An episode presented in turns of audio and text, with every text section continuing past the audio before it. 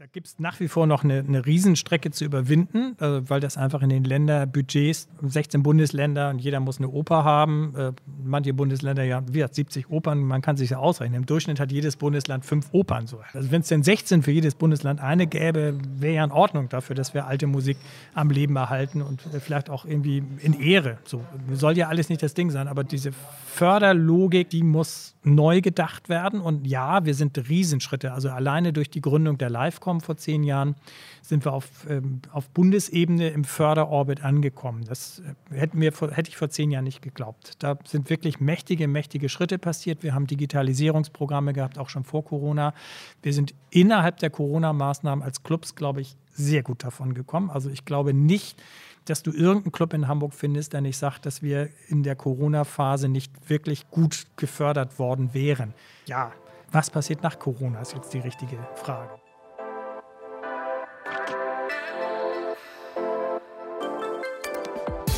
Moin und willkommen zu einer neuen Folge vom Hamburg Podcast. Wir stellen hier regelmäßig Hamburgerinnen und Hamburger vor, die eine spannende Geschichte zu erzählen haben und die unserer Meinung nach jeder in Hamburg kennen sollte. Der Hamburg Podcast wird von Aino und Kikmo Hamburg produziert und von der Haspa präsentiert. Mein Name ist Patrick und diese Woche bei uns am Start ist Carsten vom Live Musik Club Knust. Moin Carsten, willkommen bei uns im Podcast. Moin Patrick. Wir nehmen heute tatsächlich bei dir im Knust auf. Ähm, letzte Woche war ich im, im Molotow, da konnte ich sagen, ich war im Molotow. Diese Woche war, kann ich sagen, ich war im Knust. Hervorragend. Da geht es mir gleich gefühlsmäßig schon wieder ein bisschen besser. Ähm, wir haben heute den 19. April 2021 und ähm, ja, Carsten, ähm, wenn du heute oder morgen hier auf dem Lattenplatz ein richtig schön großes Konzert oder so ein kleines Festival feiern könntest, blenden wir mal alles äh, Aktuelle gerade ein bisschen aus. Aber welche Bands dürften denn da nicht fehlen? Ach, das ist bei uns natürlich so richtig quer durch den Garten. Ich mal, wir haben eine neue mobile Bühne ähm, gekauft. Äh, Horst haben wir sie getauft und äh, an dem Tag, als wir Horst das erste Mal hierher gefahren haben, das ist so ein Anhänger, den man sieht, äh, traf ich zufällig Abi Wallenstein. Der wohnt hier um die Ecke, Eimsbüttel.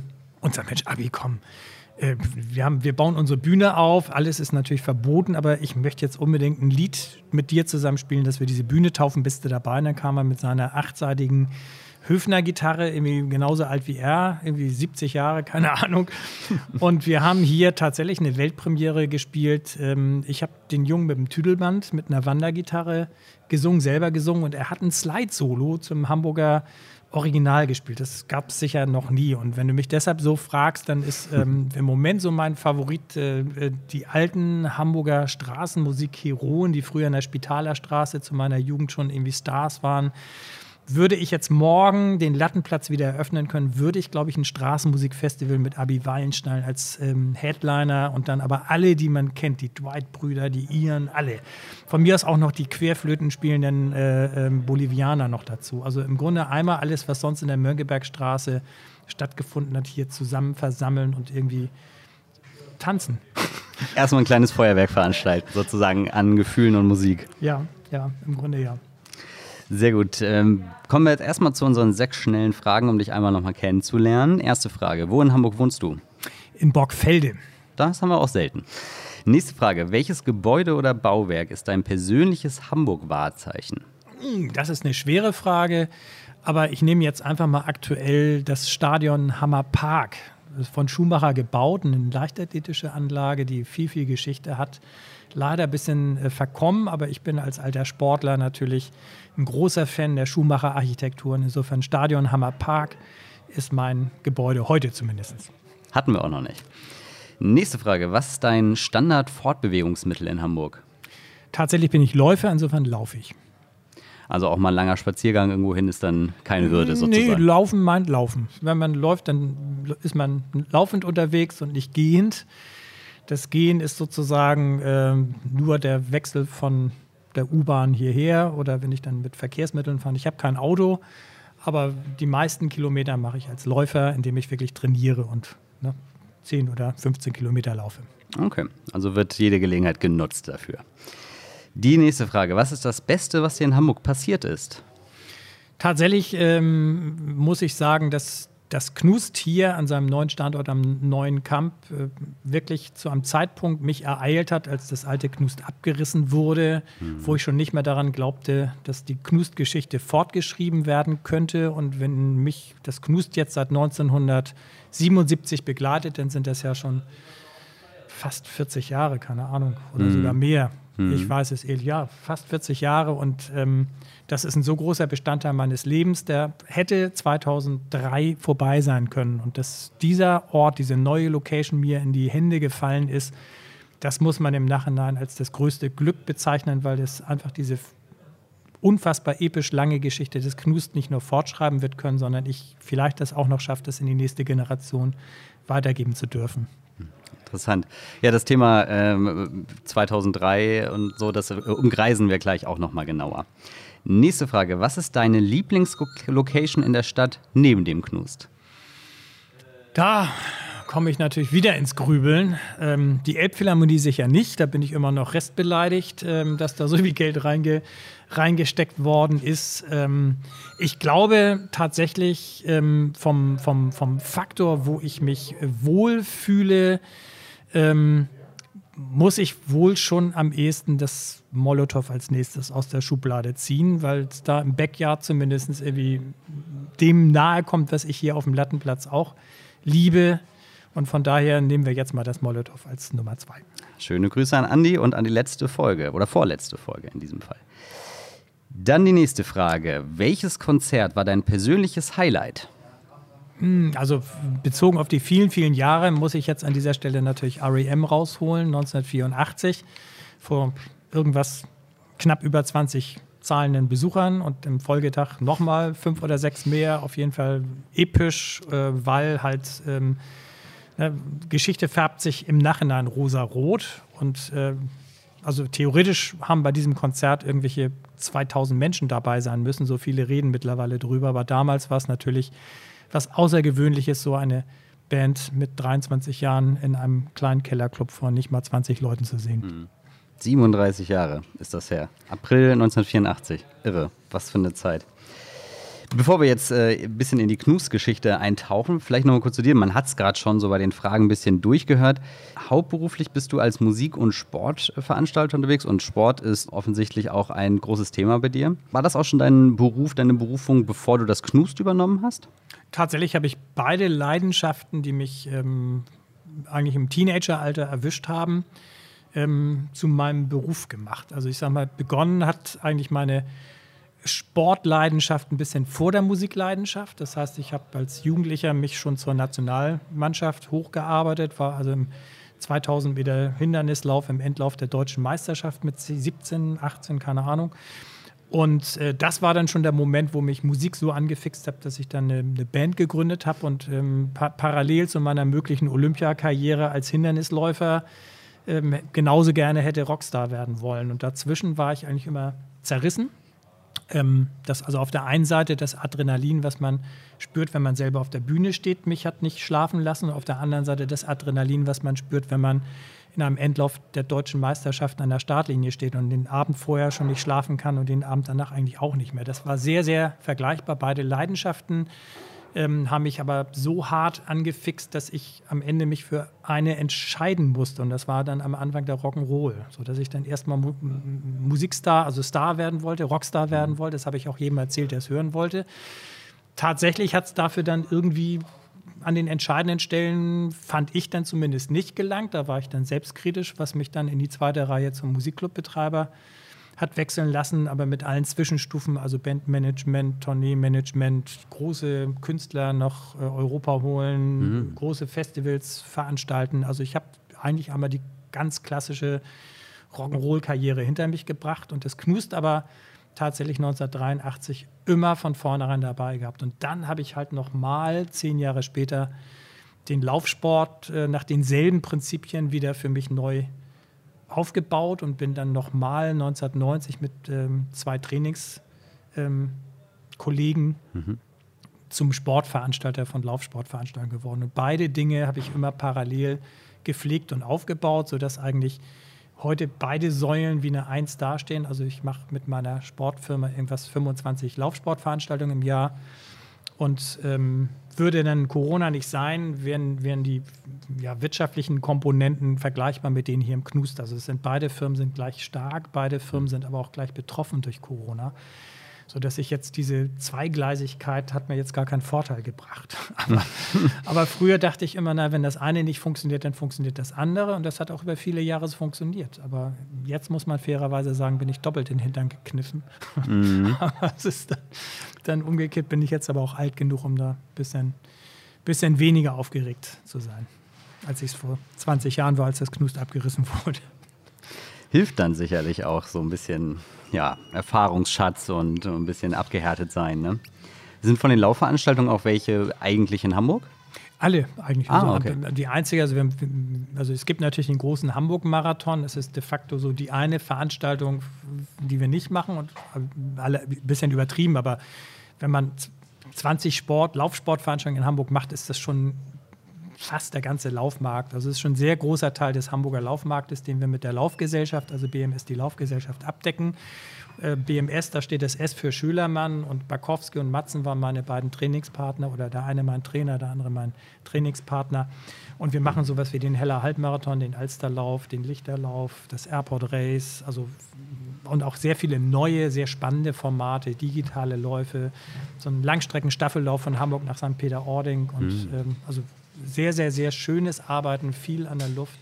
Und vor allen Dingen die Leidenschaft zu laufen habe ich mir so natürlich bewahrt und habe auch immer meine, meine Kompatibilität zum Leistungssport bewahrt. Also bin auch mal bei den Seniorenweltmeisterschaften in Polen über 800 Meter gestartet vor zwei Jahren. Auch das na, nochmal ein Nationaltrikot tragen, das ist dann schon nochmal was, was man sich mit 60 nochmal gönnen darf. Und dann so Respekt. postet man natürlich das, äh, äh, also das Foto dann auch mit einem gewissen ja, schon stolz. Vielleicht kannst du mit deinen eigenen Worten, wir, bekommen, wir kommen, nähern uns mal dem Knust, vielleicht kannst du mit deinen eigenen Worten einmal sagen, wie würdest du denn das Knust an sich mit dem heutigen Genreumfang grundsätzlich beschreiben? Also wir sind immer auf der Suche nach dem nächsten stilprägenden Merkmal. Ähm, wir, wir, haben eine, eine, eine Wertewolke, nenne ich das immer, die zu sagen wir, eher 60 als 50 Prozent aus dem kulturellen Auftrag besteht. Ähm, also Neues entwickeln, neue Entwicklung begleiten. Dann haben wir irgendwie plus minus 30 Prozent Soziales, also für unsere Nachbarschaft, für unser eigenes Wohlbefinden, äh, die Dinge schöpfen und schaffen, an denen wir selber Freude haben. Und deshalb war die Frage, wo ich gerne sitze, vorhin ganz schön mies für mich, mhm. weil tatsächlich sitze ich am liebsten da draußen auf dem Lattenplatz und mhm. freue mich über die Dinge, die wir wieder zusammengestöpselt haben. Und ähm, wenn ich dann sage Molotow, dann geht man eine, eine Stufe drüber und akzeptiert vom in Tüttelchen Konkurrenten, dass der auch das ganz ordentlich macht. Mhm. Aber eigentlich ist man sehr selbstverliebt, wenn man sowas macht, mhm. was wir hier tun. Und die Selbstliebe spielt wohl auch eine ganz große Rolle.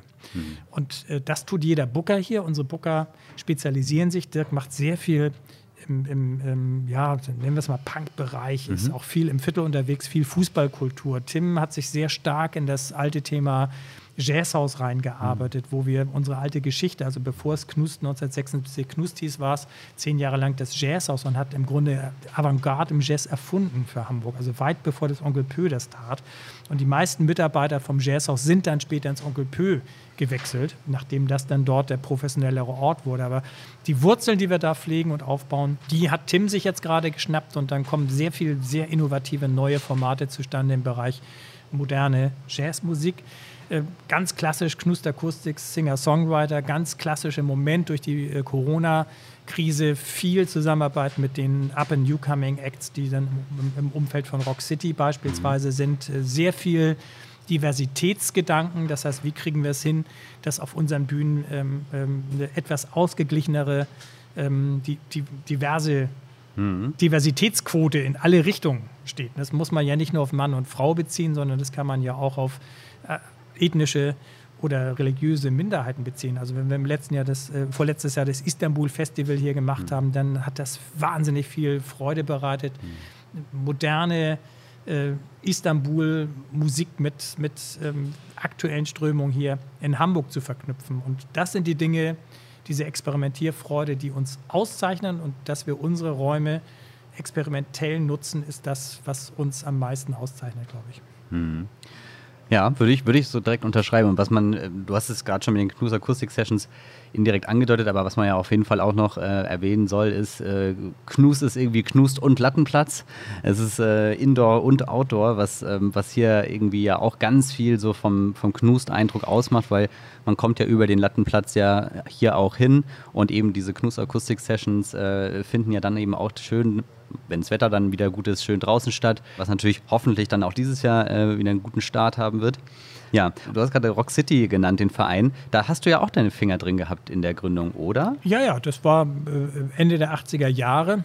Waren wir so ein Zusammenschluss. Damals war das noch nicht so eindeutig in Richtung äh, Musiker, Musikerinnenförderung, mhm. sondern da war es eher noch der erste Versuch, überhaupt die, die Hamburger Popmusik äh, auf, auf, auf, auf die, aufs Plateau zu heben ähm, bei der Kulturwürde. Also da gab es de facto eine Förderung für die Fabrik, eine Förderung für die Markthalle, das war's. So, ne? Das mhm. war die Hamburger Popförderung. Und das äh, Onkel Pö als so Leuchtturm war schon ungefördert. Mhm. Und alle waren dann ähm, erschrocken, als das Onkel Pö 1985 geschlossen hat. Insofern war Ende der 80er Jahre ein wahnsinniger Bedarf ähm, eine Popförderung in Hamburg zu erfinden. Dafür wurde der Verein Rock City damals gegründet und äh, der war sehr spartenübergreifend. Da war Carsten Janke genauso Mitglied wie die Clubs, genauso wie viele Musiker.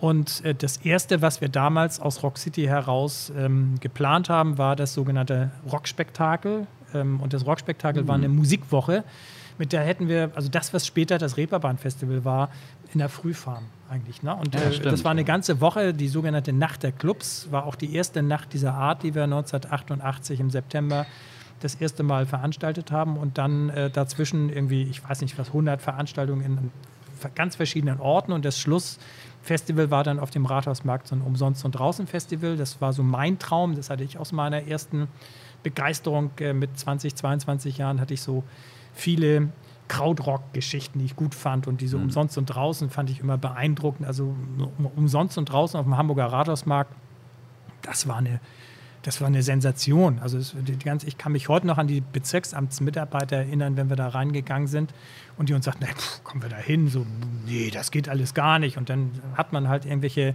damals waren die Grünen in der, in der, das erste Mal im Parlament und dann hat man tatsächlich so haushaltspolitische Sprecher von den Grünen dabei gehabt, die dann so die Mitarbeiter von, aus den Bezirksämtern einfach mit großer Arroganz angelächelt haben wir werden ja sehen, ob das stattfindet oder nicht. So, und genau so war es. Wir haben halt tatsächlich damals sehr unter der Hilfe von, von Henning Foscherau, der war damals noch nicht äh, Bürgermeister, sondern nur natürlich ein Fraktionsvorsitzender der SPD.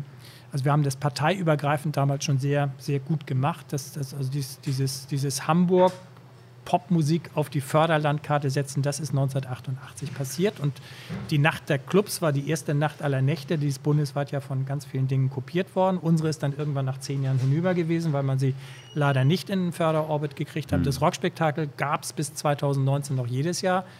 Ist aber natürlich auch in diesen Zeiten ein Oldie. Also man kann ganz, ganz schwer mhm. ohne Eintritt ein Festival machen, weil man eigentlich mit diesen großen Festivals nicht mehr mithalten kann und ähm, man eigentlich nur aus der Gastronomie finanziert.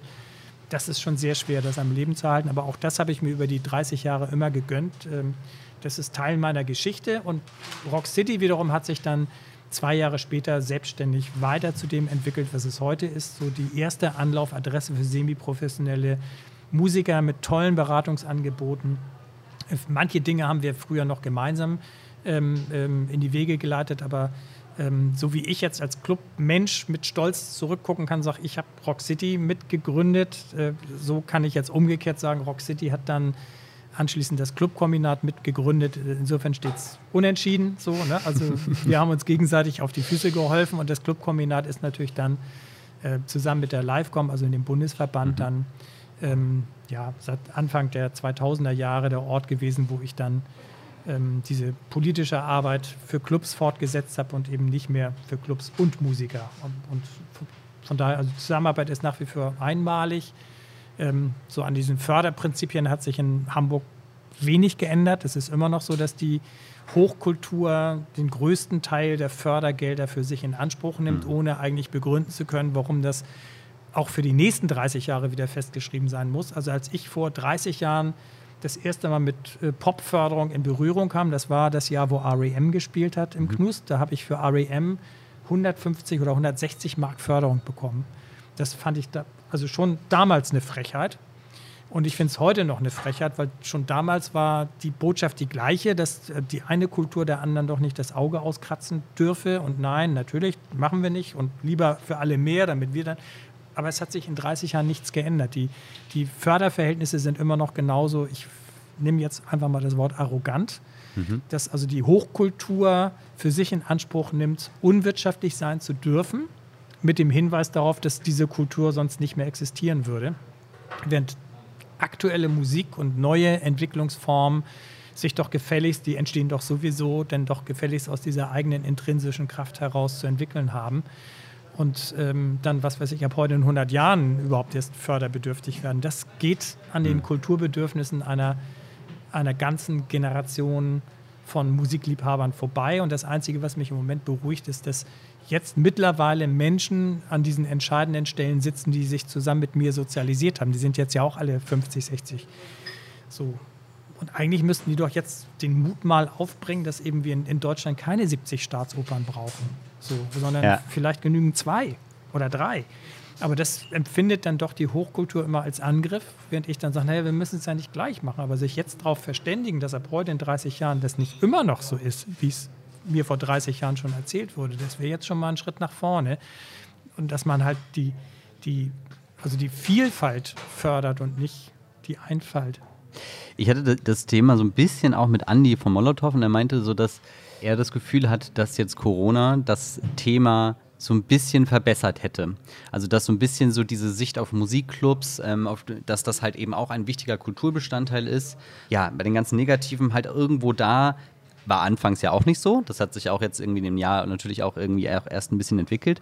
Aber dass man jetzt schon eher vielleicht einen, Schritt weiter ist, sag ich mal. Ähm, so also hat, viele so hat er es formuliert. Also ja, ja, genau. Äh, aber in der, genau, in der Positionierung, wie man, wie halt Live-Clubs eben halt auch im Vergleich halt eben zur Hochkultur gesehen werden. Hm. Also ich sag mal, dieses, dieses da gibt es nach wie vor noch eine, eine Riesenstrecke zu überwinden, äh, weil das einfach in den Länderbudgets, ne, 16 Bundesländer und jeder muss eine Oper haben. Äh, manche Bundesländer ja, wie gesagt, 70 Opern, man kann sich ja ausrechnen. Im mhm. Durchschnitt hat jedes Bundesland fünf Opern. So, hallo?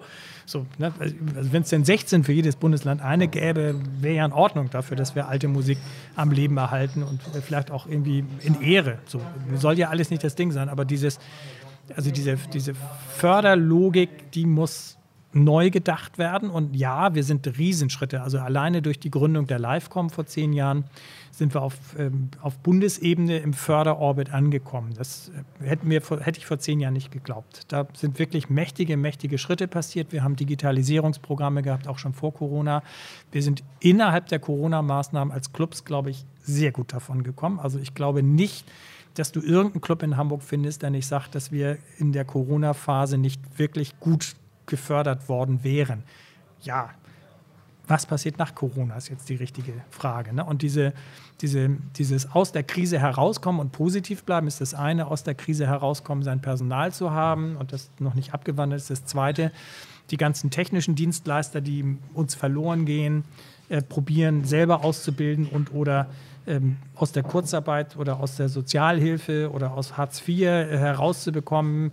Das sind mächtige Aufgaben, aber ja, im Moment werden wir unterstützt und das ist auch sehr, sehr, sehr gut zu wissen. Und da muss ich auch, also zumindest ein großes Lob an, an, an Carsten Broster loswerden. Ich finde, als Kultursenator hat er so viel nicht verkehrt gemacht. So. Gleichwohl muss ich auch einen Menschen wie Carsten Broster damit auseinandersetzen, wie die Kultur sich als Zieldefinition ab heute in 30 Jahren in der Stadt wie Hamburg aufbaut und ob es dann immer noch die richtigen Verhältnisse sind, die zwischen geförderter Staatskultur und ähm, teilgeförderter äh, Hybridkultur, nenne ich sie jetzt mal. Wir, wir mischen, wir sind ja zwischen Gastronomiebetrieb, Wirtschaftsbetrieb und sozialer Station. Also ne, unser mhm. eigenes Interesse sozial, kulturell, ja, und wir müssen wirtschaftlich sein, sonst würden wir ja nicht überleben. Mhm. Und wenn ich plötzlich für diese Location einen angemessenen Mietzins zahlen müsste, wird das schon nicht mehr gehen. So, ja. Also ich bin schon auch auf das Wohlwollen meines Vermieters angewiesen und wehe, der ist nicht mehr so wie jetzt. So, dann kann man hier nicht mit diesen Standardförderungen überleben. Und darauf hat die Kulturpolitik nach meinem Dafürhalten noch keine Antwort. Ähm, wie auch mit dem erhöhten, Ver also Flächendruck umgegangen wird. Beim Molotow hat man es ja gesehen, dass darauf keine Antwort vorhanden ist. Also ein neu gebauter Club kostet dreimal so viel wie ein Bestandsclub, weil er dreimal so viel Fläche für die gleichen Personen braucht, weil die aktuellen Baurechtsvorgaben einfach so scheiße sind, dass man alleine schon 7,50 Euro pro Quadratmeter für Betriebskosten zu bezahlen hat, weil ja der Fahrstuhl im Keller dabei ist und irgendwie die Fluchtwege dabei sind und die Brandschutzmeldeanlage. Das alles an fremde Dienstleister ausgelagert und schwupps ist alleine schon der Betriebskostenanteil so hoch, dass der Club sowieso schon keine Miete mehr bezahlen kann. Ja, worüber reden wir denn dann? Mhm. Also wenn wir über gesellschaftliche Aufträge reden, dann muss ähm, eine, eine, gesellschaftlich motivierte Clubkultur ein Bestandteil jedes Kulturentwicklungsplans sein und muss eine gleichberechtigte Bedeutung neben einer Bibliothek und einem Jugendzentrum haben. So. Und, äh, und die zweite, noch viel wichtigere Frage ist, dass wir uns endlich mal wieder darum kümmern, wo unsere 16-Jährigen abbleiben und nicht permanent mit den gleichen Antworten, irgendwie Alkoholverbot, Tanzverbot, irgendwie im, im Moment ja umso dramatischer. Sondern wenn wir die 16- bis 20-Jährigen nicht an die Schwelle zu einem Kulturverständnis bekommen, dann gehen die uns flöten. Hm. So, und wenn die uns flöten gehen, dann können wir unsere, unsere Vorstellung von irgendwie aktueller Kultur ja dann irgendwie an Spotify und äh, wie heißt das irgendwie? Äh, Spotify und Co. Siri, ne? Siri, äh, ne? Play my Siri, spiel, spiel unser Lied. So, was eine romantische Vorstellung. So zwischen hm. Tinder und Siri irgendwie verloren gehen ich weiß nicht, ob das so eine, so eine Vorstellung ist, die irgendwen reizt. Also mich gar nicht. Ich möchte mit Siri nicht so viel Kulturelles teilen. Ein spannender Gedanke einfach, wenn man sich jetzt heutzutage so bewusst macht, dass Hochkultur, diese Opern, ja, so, so krass gefördert wird und dass auf der anderen Seite Musikclubs, das war auch so ein Thema, das ich mit Andi hatte, so, er meinte auch, dass bis vor eine Weile, also schon, schon eine Weile her, aber dass ganz lange alles einfach als Diskotheken geführt wurde und kein Unterschied gemacht wurde zwischen irgendwie Live-Musik und äh, Dollhaus. So, ne? Also so, dass, dass das da halt auch ganz, ähm, ja, dass, dass da irgendwie, da ist es irgendwie alles viel gröber, obwohl es gar nicht viel gröber ist. Und man, es ist super vieles unterstützenswert, genauso wie das, was du gesagt hast, Live-Clubs, Live-Musik, die Kultur überhaupt, kann man jetzt in verschiedenen Altersebenen ja rein, ähm, äh, reinsprechen. Ja, da ist natürlich schon interessant, wie sich das dann halt in den nächsten Jahren entwickeln wird und ob da Corona halt auch zum Beispiel halt irgendwie ein in Anführungsstrichen auch einen positiven Einfluss in dieser Wahrnehmung von Kultur halt irgendwie machen kann. Wie geht ihr denn ähm, aktuell? Also klar, Club Knus ist natürlich nicht offen. Ihr streamt viel, wie ich gesehen habe. Ähm, und wie man ja auch bei Aino äh, auch nicht schwer erkennen kann, da posten wir ja auch immer gerne den einen oder anderen Tipp. Ja, wie, wie, läuft, ein, wie läuft das Streaming sozusagen? Wie läuft das Alternativprogramm bei euch? Also dieses ähm, never, never, waste a crisis. Äh, also das ist natürlich, ich bin mein Leben lang ein Positivdenker gewesen. Das heißt, äh, als ähm, Corona vor einem Jahr äh, am 12. März fuhr der letzte Bandbus um die Ecke. Das Foto hat wehgetan.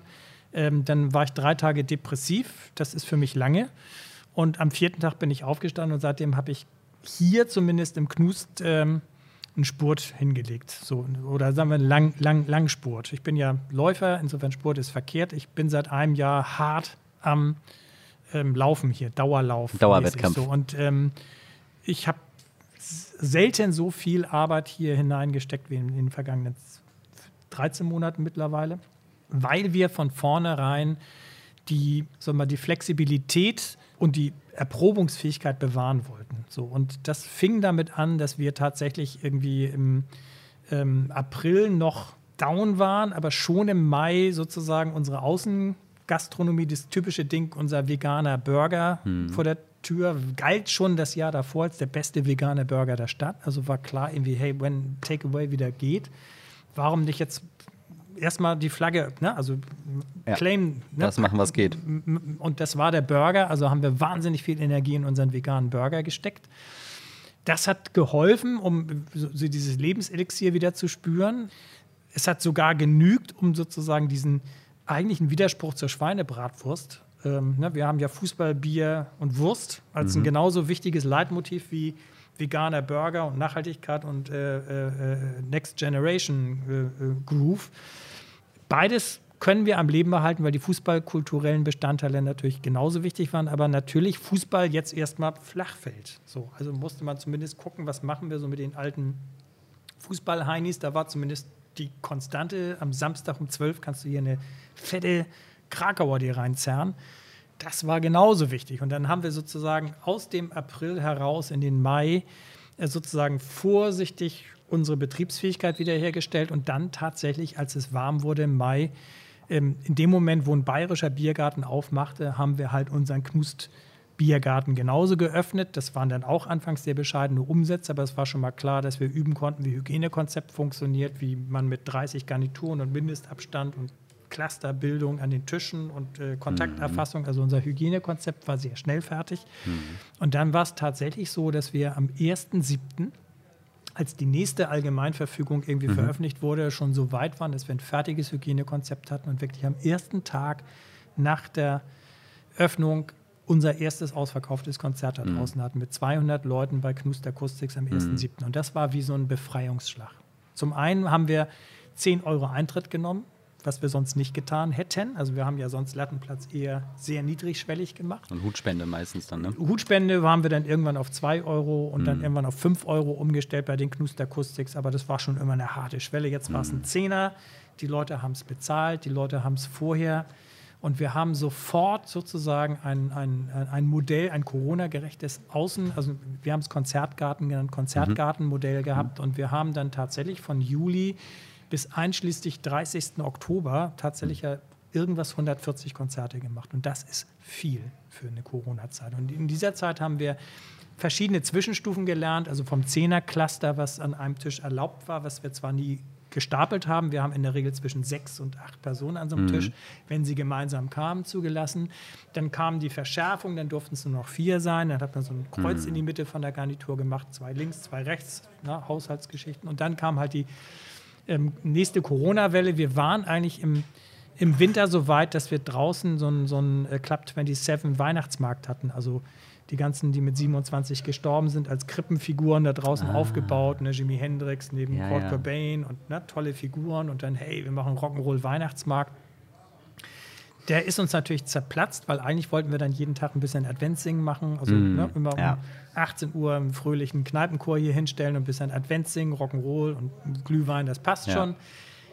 Mal gucken, wie die Durchimpfung ist, aber wir hatten einen fertigen, also im Grunde einen fertigen Groove und das in Kombination mit den tatsächlichen Förderprogrammen, das hat es gebracht. Und äh, ich weiß genau, wie meine, meine Überraschung, wie groß meine Überraschung war, als wir am 1.7. begann, ich gleichzeitig aber ähm, zeitgleich zum 1.7., 1.8. Mhm. zehn verschiedene Förderprogrammanträge geschrieben habe, was wahnsinnig anstrengend war, was aber funktioniert hat. So, mhm. Das heißt, wir haben ganz unterschiedliche Fördertöpfe angreifen können, die kombiniert, also kombinationsfähig waren.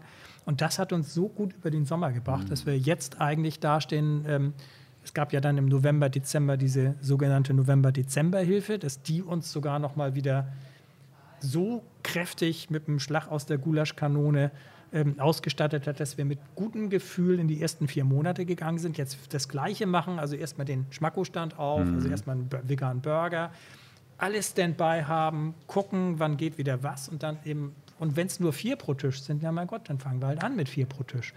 Wenn wir nur 50 dürfen, dann fangen wir halt mit 50 Leuten an. Wo ist das Problem? So denken mussten wir erst lernen, weil das ist natürlich alles nicht wirtschaftlich sondern es geht alles nur, weil wir es mit den entsprechenden Projektförderprogrammen der Initiative Musik oder der Kulturbehörde verknüpfen. Und wenn man es dann auch noch hinkriegt, dass man es abrechnen kann, was bei uns geht, weil das alles sozialversicherungspflichtig beschäftigte Leute sind. Das heißt, ich kann meine Lohnkosten mhm.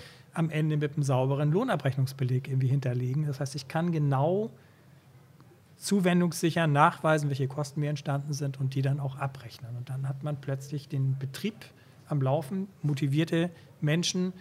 Und das hat eine Ausstrahlung zu den Künstlern rüber. Wir haben zwar jetzt keine internationalen Künstler und auch die Tourneekünstler sehr, sehr überschaubar, aber ich sagte ja vorhin schon, Super People Stage mit Rock City, äh, diverse, also Diversitätsthema im weitesten Sinn. Wir können jetzt auch Dinge experimentell machen, die wir uns sonst vielleicht gar nicht getraut hätten, weil wir plötzlich dieses Hochkulturding haben. Ne? Wir sind plötzlich ein subventionierter Betrieb. Hm.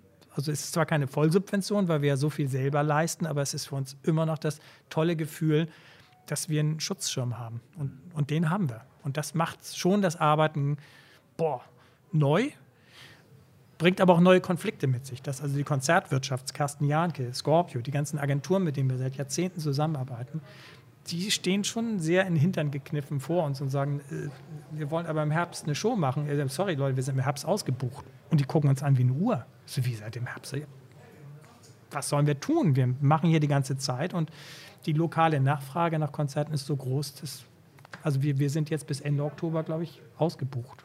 So, Ah, ohne, okay. wohlgemerkt ohne die Agenturen. Hm. Das ist eine schräge Situation. Mhm. Also es ist eine ganz neue, eine ganz neue Form, Clubkultur zu denken, weil sie einer, einer, einer wirtschaftlichen Komponente in Tüttelchen beraubt ist, die vorher Mhm. bei uns aber schon eh keine so große Bedeutung hatte. Wenn 10 Prozent meiner, meiner Motivation wirtschaftlich waren, dann musste ich halt gucken, dass ich am Ende des Monats die Löhne bezahlen kann. Das lief einigermaßen. So in den vergangenen zehn Jahren ist das eigentlich, haben wir eigentlich uns wenig Fehler geleistet, also eigentlich gut gewirtschaftet, ist gut hingekriegt. Aber jetzt können wir plötzlich auf die, selbst auf die 10 Prozent der Motivation so ein bisschen, oh ja, kriegen wir schon irgendwie hin. So. Ja, das klingt ja, also es klingt ja vom Ding her echt, ähm, echt super. Also so, so, ich sag mal so, ich so als eher so der Konzertbesucher, der freut sich ja dann sowas zu hören und äh, so, dass, dass, sag ich mal, solche Förderungen jetzt halt dann das alles hier wieder möglich machen und irgendwie einem ja dann noch das Gefühl geben, so okay, ich werde auch im Sommer wieder irgendwie äh, wieder ins Knus gehen können. So. Das Also ist schon, der, der Lattenplatz ist natürlich für uns eine ja. Achillesferse. Also wenn jetzt dieses neue britische Virus, die blöden Briten, ne, aber, oder das brasilianische, was dann um die Ecke kommt, oder vielleicht gibt es noch ein isländisches, was wir alle noch nicht kennen. Also solange jetzt diese, diese ähm, neue Virusmutation plus der, die Impfquote, R-Wert und, und äh, äh, Intensivbettenauslastung sind also die vier Faktoren. Ja. So, wir wissen noch nicht, was der neue Goldstandard wird, ob es dann die Impfquote wird oder der R-Wert. Im Moment ne, R-Wert 1,2 in Kombination mit der Impfquote kann das schon wieder bedeuten, dass der bereinigte R-Wert dann irgendwie bei ist.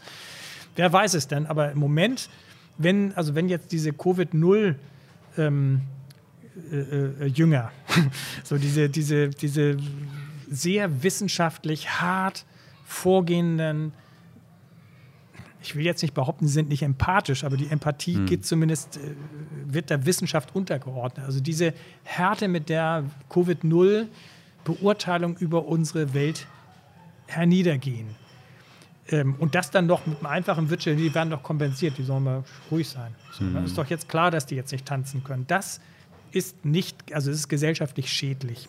Und es ist sehr schwer, das ähm, wissenschaftlich orientierten Menschen zu erklären, warum der Schaden, den sie gerade durch dieses Covid-0 verursachen, dass der sehr erheblich ist. Und äh, dass deshalb eine, eine viel genauere Betrachtung der, der Risiko, der Restrisikoparameter wichtig wäre. Also Covid-0 ist sowieso eine Lüge, gibt es nicht.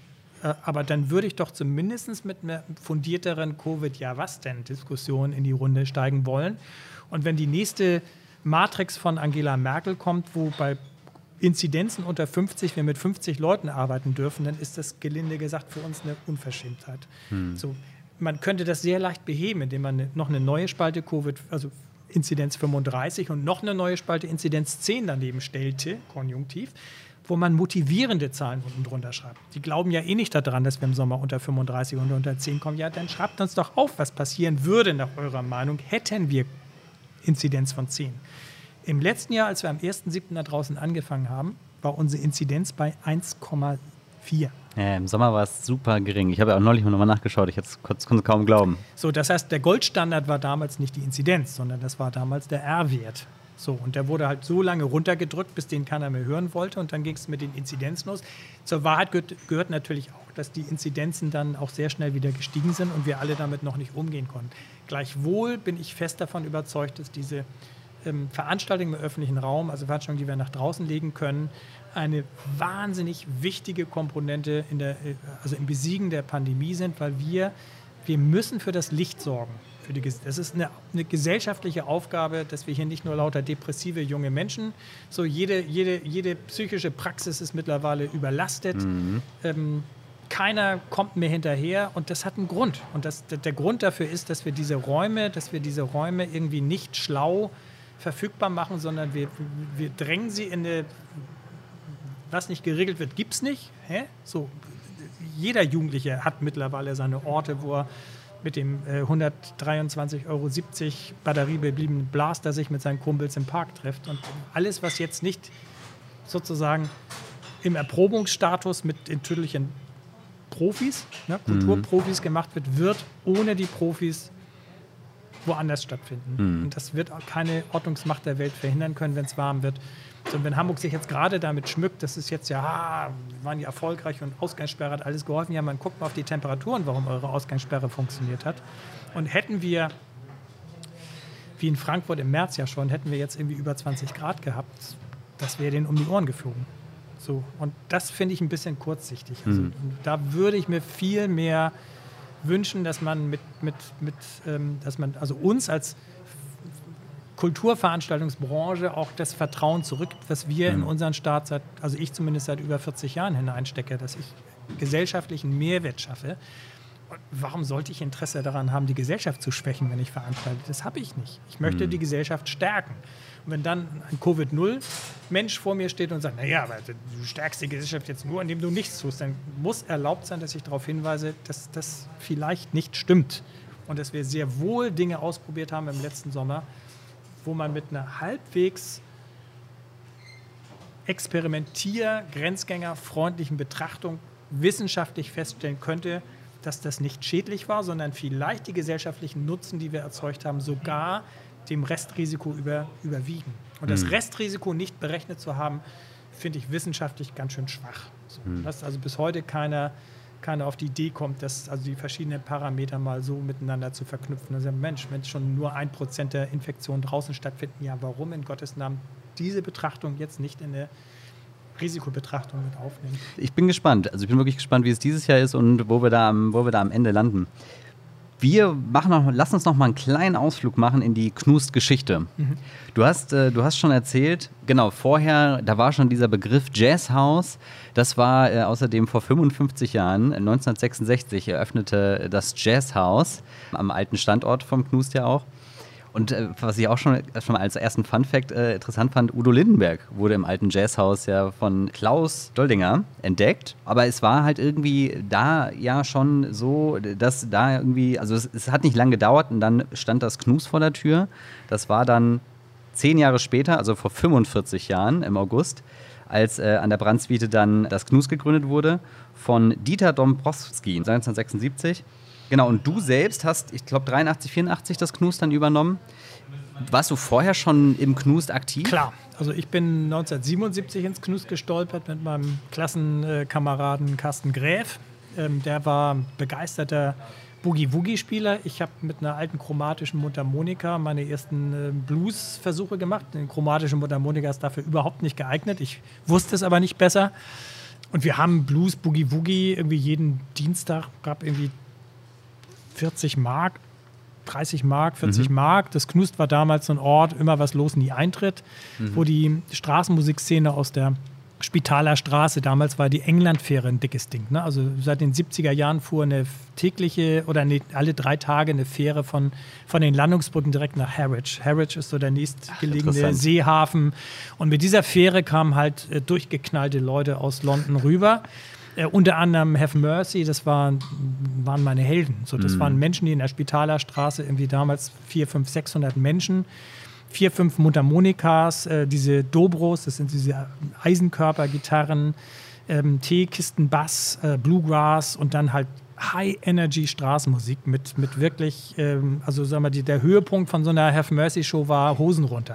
Mhm. Wo also das Publikum geschlossen einmal die Hosen blank gezogen hat. Das musste man damals mal erlebt haben. Das war dann ähm, in Spitzenzeiten, wenn die abends äh, Basking gegangen sind, sind die durch die Hamburger Kneipen gezogen und da war es dann am Ende, also wenn die Leute nicht nach dem dritten Titel auf den Tischen waren, war es schon schlechter, schlechter.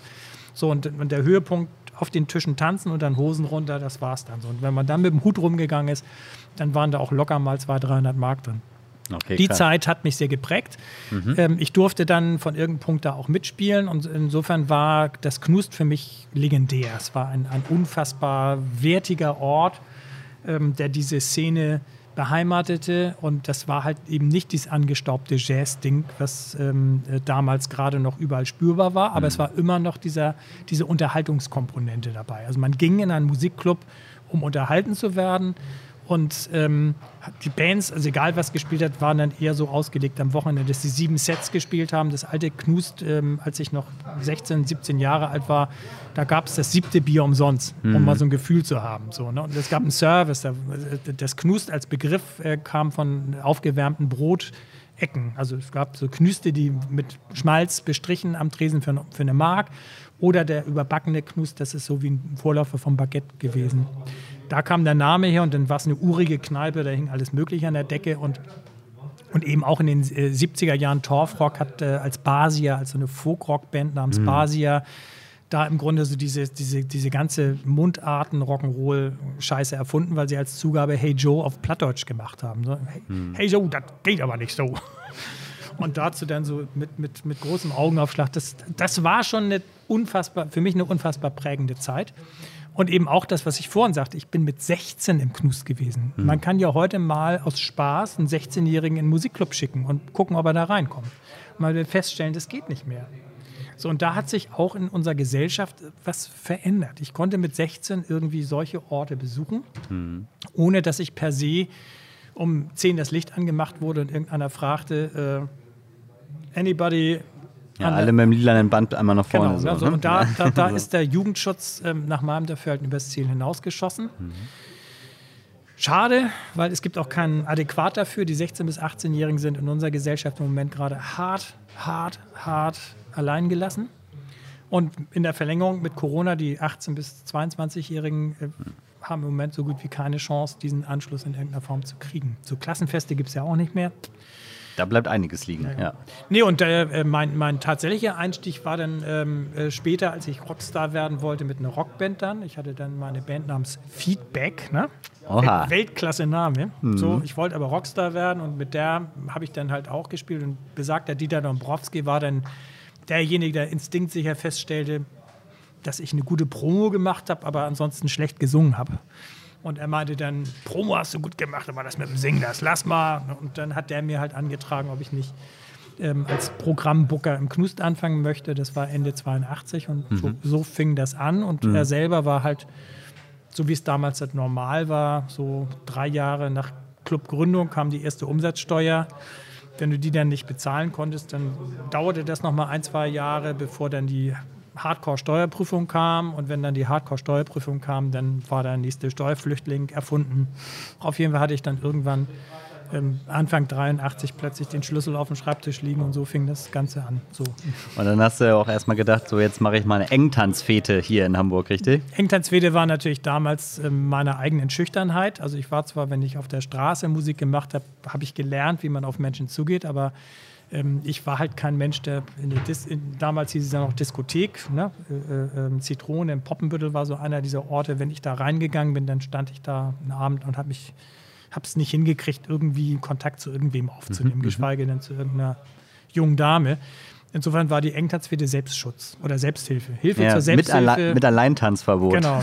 Hilfe zur Selbsthilfe, damit man und gelernt natürlich tatsächlich bei den Klassenfesten damals, da war das noch normal, dass man dann äh, so Klassenfeste gingen ja damals so bis 22 Uhr in der, in der, in der Oberstufe. Ähm, und wenn es dann irgendwie so die, in der letzten halben Stunde wurde es dann halt drei schnelle, drei langsame, ne, damit man mal fummeln konnte. Und der Lehrer ging dann irgendwie um die Ecke oder was weiß ich. So, aber das war natürlich dann schon was, was man aus der Zeit hinübergerettet hatte.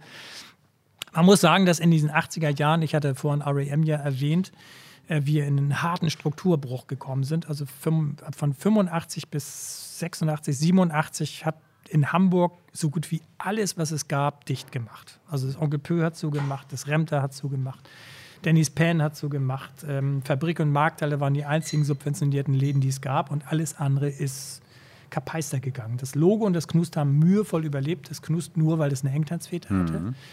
Und als wir mit Live-Musik wieder angefangen haben, das war 1987 mit einem Konzert pro Woche, wo dann teilweise mhm. eben die berühmten 20 Leute kamen. So, ne? Das war wirklich, wirklich, wirklich eine bittere Zeit. Mhm. Und der Paradigmenwechsel kam, weil dieser Unterhaltungscharakter verloren gegangen ist. Das heißt, es gab plötzlich keinen Grund mehr, in den Club zu gehen, außer man kennt die Band. Wir hatten aber keine Bands, die man kennt, sondern wir hatten nur irgendwelche Newcomer und ja, auch, auch junge Skiffle, irgendwie. Mhm. Das war ja auch viel, so, ja. viel Mischung noch aus, aus diesen alten Jazzzeiten. Also es gab viele, viele Jazz- und Skiffle-Bands noch zu dem Zeitpunkt. Und es wurde immer weniger.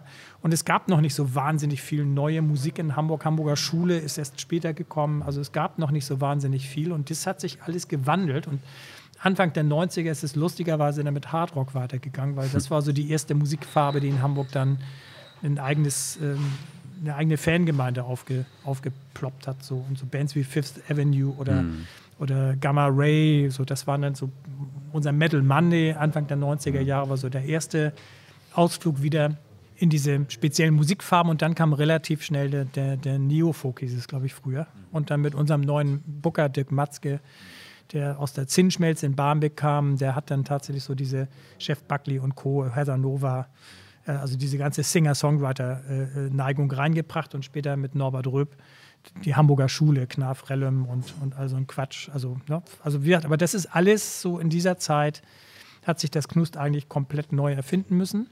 Ähm, und die zehn Jahre Engtanzfete, die es gab, haben uns einfach Dahin getragen. dahin getragen. So, und als die dann, ne, als wir unser Musikprofil wieder so gut war, dass wir im Rolling Stone wieder Club des Jahres wurden und als wir Anfang der 90er plötzlich wieder der heißeste Ort auf dem Planeten waren, da wusste ich halt schon, was die zehn Jahre davor bedeutet haben, aber da wollte kein Mensch mehr was von der Engtanzfete. Das war sowas von dermaßen absurd. Hesa-Nova-Konzert mit einer anschließenden Engtanzfete, das, das war ein Clash. Das kann man sich heute gar nicht mehr vorstellen. Und es war ganz hart, den Menschen zu erklären, warum das eine und das andere beides notwendig war. Und trotzdem konnte eine Engtanzfete dann nicht mehr überleben. Die hat dann noch zwei, drei Jahre dahin vegetiert und dann war sie plötzlich tot, weil dann die Musik wieder im Mittelpunkt stand. Aber im alten Knust halt auch nie stark genug, um da irgendwie mit zu überleben. Also dieses, der, ein kleiner Club braucht halt immer irgendein, irgendeine Form von Moneymaker, um, um ähm, überleben zu können. Und das war dann in den 90ern, also Ende der 90er wieder genauso scheiße. Dann war, war wieder so, dass man wieder 100.000 Miese auf dem Konto hatte.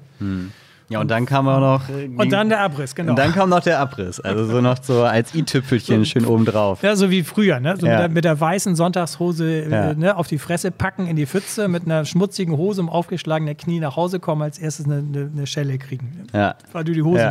Hose schmutzig gemacht hast. Ja, echt. Ja, am 31. Dezember musstet ihr das alte Knus schließen, wegen dem Abriss. Und dann war es ja, das hatte ich auch noch gelesen, es dauerte 20 Monate, bis, bis du dann eine neue Location gefunden hast. Jetzt ist natürlich nicht vergleichbar, aber so, so ist jetzt ja mal eine ähnliche Situation, wo man nicht, zumindest nicht aufmachen kann. Damals ja aber dann ja noch viel mehr, da hat man einfach mal gar keine Location gehabt, das war dann sicherlich noch mal ein bisschen schwieriger. Aber dann hat es ja, du hast es ja auch schon anfangs so ein bisschen betont, äh, dass du sehr glücklich über diese Location, nämlich den alten Schlachthof ja, ähm, bist, äh, den du dann fürs Knust finden konntest. Ging das, ja, hat das wirklich diese 20 Monate gebraucht oder hat es. Ähm, Schlimmer sogar. Also Ja. es waren nicht nur die 20 Monate, es waren 16 verschiedene andere Locations. Also ich habe wirklich sehr systematisch gesucht und wir haben tolle Locations dabei gehabt. Und ähm, also ich nehme mal nur als zwei Beispiele das Stellerhaus am Hafen. Das ist so ein blaues Gebäude, wenn man mit der U-Bahn am Hafen aus den, vom Rödingsmarkt zum Baumwall fährt, auf der rechten Seite. Tolles, so ein Rädergebäude. Bis heute hat das einen wunderbaren Keller, der leer steht.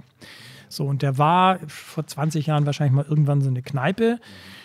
Sofort ein unfassbar toller Ort, hätte ich sofort blind genommen. Und wir waren weit fortgeschritten mit den Verhandlungen, als dann die Besitzerfamilie, die Schwester, das war so eine Erbengemeinschaft, die das vermietet hätte, die da tatsächlich selber im sechsten Stock noch ihr, ihr, ihr, ihre Residenz haben, ihr Büro haben. Und dann kam die Schwester von dem, mit dem wir verhandelt hatten. Und die meinte, guckte uns nur an, so, während den Anfängen. So, ne? Die wollte ums Verrecken keine Musik in ihrem Haus haben. Das war, ne? das war irgendwie Hottentotten-Style. Das war schon so eine, so eine alte Hanseate und dann war es vorbei.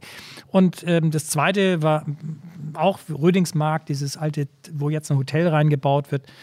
So ein Remter war da unten im Keller mit einer Stairway to Heaven, also wirklich eine unfassbar schöne Treppe, die hier runter in die alten Weingemächer führte auch eine unfassbar tolle Location. Also ich hatte wirklich, wirklich 16 verschiedene Locations am Haken, bin 16 Mal gescheitert, bevor der 17. Versuch, und da hatte ich schon eigentlich nicht mehr dran geglaubt. Und das war dann wirklich so ein, so ein reines Zufallsding. Hier war im Schlachthof vorher Dirk Haring, der heute Hamburg-Konzerte ist, mit äh, seinem Partner Holger Brandes vor den beiden schon zwei, die daran gescheitert waren. Dieses unfassbar ehrgeizige, diese 750 Quadratmeter Location, für damalige Zeiten mächtig, mit einem Restaurant da oben. Der Fahrradladen war eine Bar, hier war also ein vollkommen überkandideltes Konzept. Zwei Leute davor schon pleite gegangen und es waren die dritten, die sogar noch aus dem Rock'n'Roll kamen auch wieder an der Schwelle, dass sie eigentlich pleite waren und hatten schon als Risikokapitalgeber Scorpio, also Volkert Grubmanns. Und der war der auch derjenige, der mich anrief und sagte: äh, Hast mal Zeit, komm mal vorbei hier. Ich stehe mhm. hier. Brauchst du noch einen Laden? Ja, so Volkert, keine Ahnung, weiß nicht. Ja, komm mal vorbei. Und dann stand er hier am Tresen und dann haben wir uns einmal angeguckt und durch die Ecke und kannst haben. Was, ne, was kannst du mir geben dafür? Und ich gucke ihn so an und sage: Nix naja, okay. Das war im Grunde das gleiche Erlebnis wie, wie mit dem Knust 1983. Der hat mir einfach einen Schlüssel auf den Tisch gelegt und sagt, klär mein Problem. Ja. So, und das Klär mein Problem war die Aufgabe. Das heißt, du hast hier im Grunde ähm, Vorgänge gehabt, die du aus der Insolvenz befreien musstest. Äh, du hast Altlasten gehabt von einer Dreiviertelmillion. Und was ich heute weiß überhaupt, was für ein Wahnsinn das war, eben diese 20 Monate. Und man macht sich keine Vorstellung, was das bedeutet. Du fängst an, bei nicht null, sondern du fängst an bei minus 20. So, und bevor du überhaupt bei null bist, hast du schon 100 und, also damals waren es 180.000 Euro, die ich im ersten Jahr verloren habe. Und dann stehst du halt mit, mit ähm, 43 Jahren, stehst du wieder vor deiner Mutter und sagst, ich brauche jetzt gerade ein Darlehen bei der Haspa über 100.000, kannst du mal bitte bürgen? Und das ist so das Entwürdigendste, was dir mit über 40 passieren kann wo, dass du da stehst und sagst, ja, ich weiß auch nicht so. Und wir hatten noch eine unfassbar großzügige Umzugshilfe der Kulturbehörde Hamburg. 80.000 Euro, wahnsinnig viel Geld. Äh, auch nur aus dem Zufall entstanden, weil der, weil der Kultursenator ähm, quasi sein Sohn, ne, das war so ein, so ein äh, kommissarischer Kultursenator, der eigentlich gar keine Ahnung hatte, hm. dessen Sohn spielte im Knust eines der letzten Konzerte. Und dann trat er seinen Job am 1. Januar in der Kulturbehörde an und fragte als erstes, was denn jetzt mit dem Knust los wäre. Und die sind alle aus den Wolken gefallen. Und dann war aber irgendwie klar, Herr Senator wünscht oder Herr Senator äh, kommissarisch wünscht, dass das jetzt irgendwie geklärt wird. Dann hatte ich so meine Umzugshilfe von 80.000 Euro, aber die war natürlich im ersten Jahr ruckzuck weg.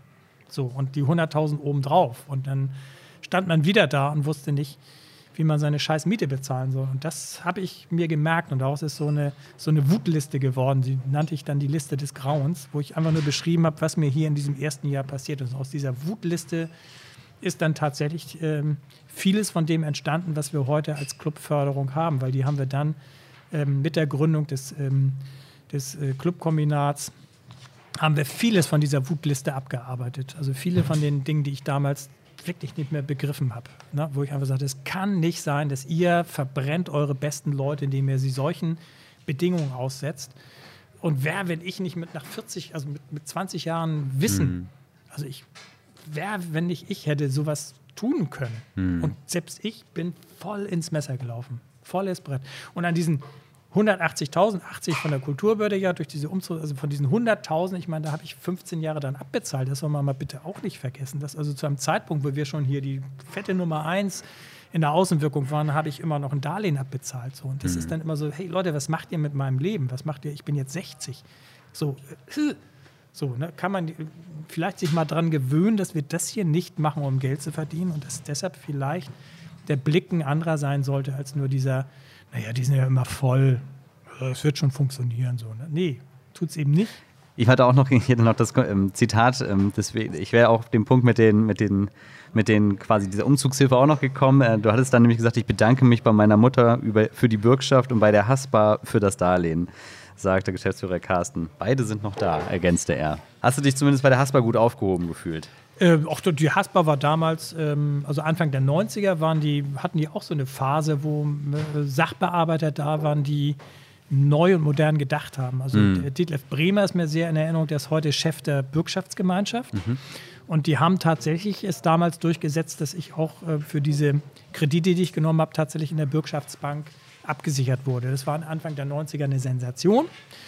Ja, sag mal, das seriöse Ankommen in der Gesellschaft hatte eben auch im, im, im Finanzganzen einen Sinn. Mhm. So dass also man begriffen hat, dass man für solche Orte, wie wir sie sind, eine Bürgschaftsgemeinschaft brauchen. Und wenn wir heute Förderprogramme diskutiert haben, dann ist es durchaus so, dass wir zur Hamburgischen Förderbank auch schon mal einen hochrangigen Termin bekommen und die uns fragen, ja, was sind denn ihre Bedarfe? Und dann ist man heutzutage doch schon an einer anderen Stelle, wenn man sagt, ja, eigentlich brauchen wir immer auch mal Betriebsmittelkredite in größerer Form, was die Banken eigentlich gar nicht kennen. Also Betriebsmittel zu verbürgen, gibt es in der Wirtschaftswelt nicht. Da werden Investitionen verbürgt. Ne? Man mhm. kauft sich eine dolle Maschine und anschließend muss die dann nach Wirtschaftlichkeitsrechnung das und das produzieren. Nee, bei uns geht es jetzt gerade darum, dass wir den Kackladen irgendwie einfach mal drei Monate über den Sommer bringen müssen. Und danach haben wir das geile Wintergeschäft und dann geht es wieder. Aber jetzt ist gerade ein Liquiditätsloch. Hier geht es genau. gerade nur um Betriebsmittel. Oder Investitionsdarlehen haben wir jetzt über Förderprogramme eigentlich ganz gut hinbekommen, dass wir tatsächlich, also jeder Hamburger Club, der nicht doof war, hat in den vergangenen fünf Jahren sich ein digitales Mischpult fördern lassen. Mhm. Mhm. In der Corona-Zeit jetzt das gleiche nochmal für Streaming-Technik oder, oder Investitionen in, in, in, ähm, Hygieneverbesserung. Da hat sich schon richtig, richtig was getan, das muss man so sagen. Und äh, ähm, hier im Knuss sind wir jetzt de facto schuldenfrei, als Corona mhm. kam. Das hat mir natürlich geholfen. Klar. Aber dann dazustehen und zu sagen, ja, liebe Leute, das Stammkapital, diese 50.000, die da sind, die müsst ihr bitte aus eurer Liquiditätsbetrachtung rauslassen. Weil ich brauche die doch, wenn ich wieder die nächste Warenlieferung von 7.000 oder 8.000 Euro bestellen muss. Und ich muss doch Wechselgeld hier am, am Start haben. Und ich muss doch zumindest einen Monat Löhne bezahlen können, bevor das Kurzarbeitergeld zurückkommt. Und das sozusagen in dieser, in dieser Hilfsphase äh, mit den entsprechenden Förderinstitutionen wieder klarzumachen, das war dann wieder genauso schräge, dass man eigentlich als Wirtschaftsbetrieb in den klassischen Kulturfördersegmenten mhm. ähm, sowas wie Eigenkapital halt nicht kennt. So, dass wir aber das brauchen, um überhaupt uns bewegen zu können und sogar stolz und glücklich sind, das zu haben, weil ne, 15 Jahre gedauert hat, bevor ich Eigenkapital hatte. So, aber die 15 Jahre davor interessieren dann plötzlich nicht mehr, weil verbrauchen Sie bitte erstmal Ihr Eigenkapital, bevor Sie Hilfe kriegen können. Schräge Nummer. Muss man sich auch erstmal dann dran gewöhnen, wie das dann so funktioniert. Carsten, hat mir sehr viel Spaß gemacht, mit dir zu quatschen. Ich glaube, äh, wir haben alle viel über das Knus gelernt, äh, viel darüber, wie man als Club so eine Krise meistern kann oder wie man in so einer Krise sich gut verhalten kann, um dann da auch gut durch, durchzukommen. Vielen Dank für das Gespräch. Du hast jetzt das letzte Wort. Oh, das letzte Wort. Ne? Also, ach, jetzt hätte ich mich darauf vorbereiten müssen, aber ähm, mache ich mal mein Schlusswort. Wenn, wenn draußen ich auf dem Rathausmarkt ähm, auf der Bühne gestanden habe, das Festival war vorbei, alle sind glücklich, stehen da unten, letzte Zugabe, es ist 22 Uhr, wir dürfen nicht länger. Ähm, trinkt noch ein Bier, esst noch eine Wurst, war es dann immer so. Und ähm, denkt bitte dran, wenn ihr einen Musikclub besucht, dass wir an der Tür, ne, der Eintritt ist immer defizitär. Das heißt, wir zahlen immer aus unseren Gastro-Umsätzen nochmal einen gewissen Prozentsatz auf die Tür oben drauf, damit das, was passiert, überhaupt bezahlt werden kann. Das, obwohl wir nicht mehr fürs Bier nehmen als jede Eckkneipe. Also trinkt noch ein Bier, esst noch eine Wurst. Damit helft ihr uns auch, wenn ihr hier seid. Und bis dahin, bis ihr wieder herkommen dürft, denkt bitte dran, dass ähm, jeder von uns ähm, sich freut über jeden Paten, über jede kleine Spende. Ähm, ja, wir dürfen Spenden annehmen. Nein, sie sind nicht steuerfrei. Wir müssen die dann versteuern. Aber ja, wir können sie als ne, nicht steuerbare Leistung verbuchen. Mussten wir auch erst lernen. Das heißt, auf eine Spende, die uns erreicht, Kontonummer findet ihr auf der Webseite, müssen wir zumindest keine Mehrwertsteuer bezahlen, was ja schon mal was ist. So, ne? Und an, ansonsten ist sie, wenn wir dann am Ende des Jahres Gewinn machen würden, natürlich ertragssteuerpflichtig. Das unterscheidet uns von gemeinnützigen Vereinen, aber da wir meistens gar keinen Ertrag haben, spendet. Ich glaube, du brauchst dir auch keine Sorge machen, dass wenn wir wieder dich hier besuchen dürfen auf dem Lattenplatz, dass wir uns hier nicht ordentlich äh, die Verpflegung um ja, reinziehen werden. Da kannst du, glaube ich, sicher sein. Super. Vielen Dank, Carsten. Ähm, Gerne. Alle Links, die, ähm, also auch die Links, wie man, äh, wie man das Knus direkt unterstützen kann und aber auch zu der Webseite und den Social Media Kanälen findet ihr in der Folgenbeschreibung dieser Folge. Wer uns noch nicht auf Spotify oder Apple Podcast abonniert hat, der darf das jetzt nochmal tun. Und wer meint, dass diese Folge noch Freunde oder Family interessieren könnte, der mag sie doch gerne über WhatsApp, Instagram oder oder oder weiterleiten. Das war's von uns. Vielen Dank fürs Zuhören. Ciao.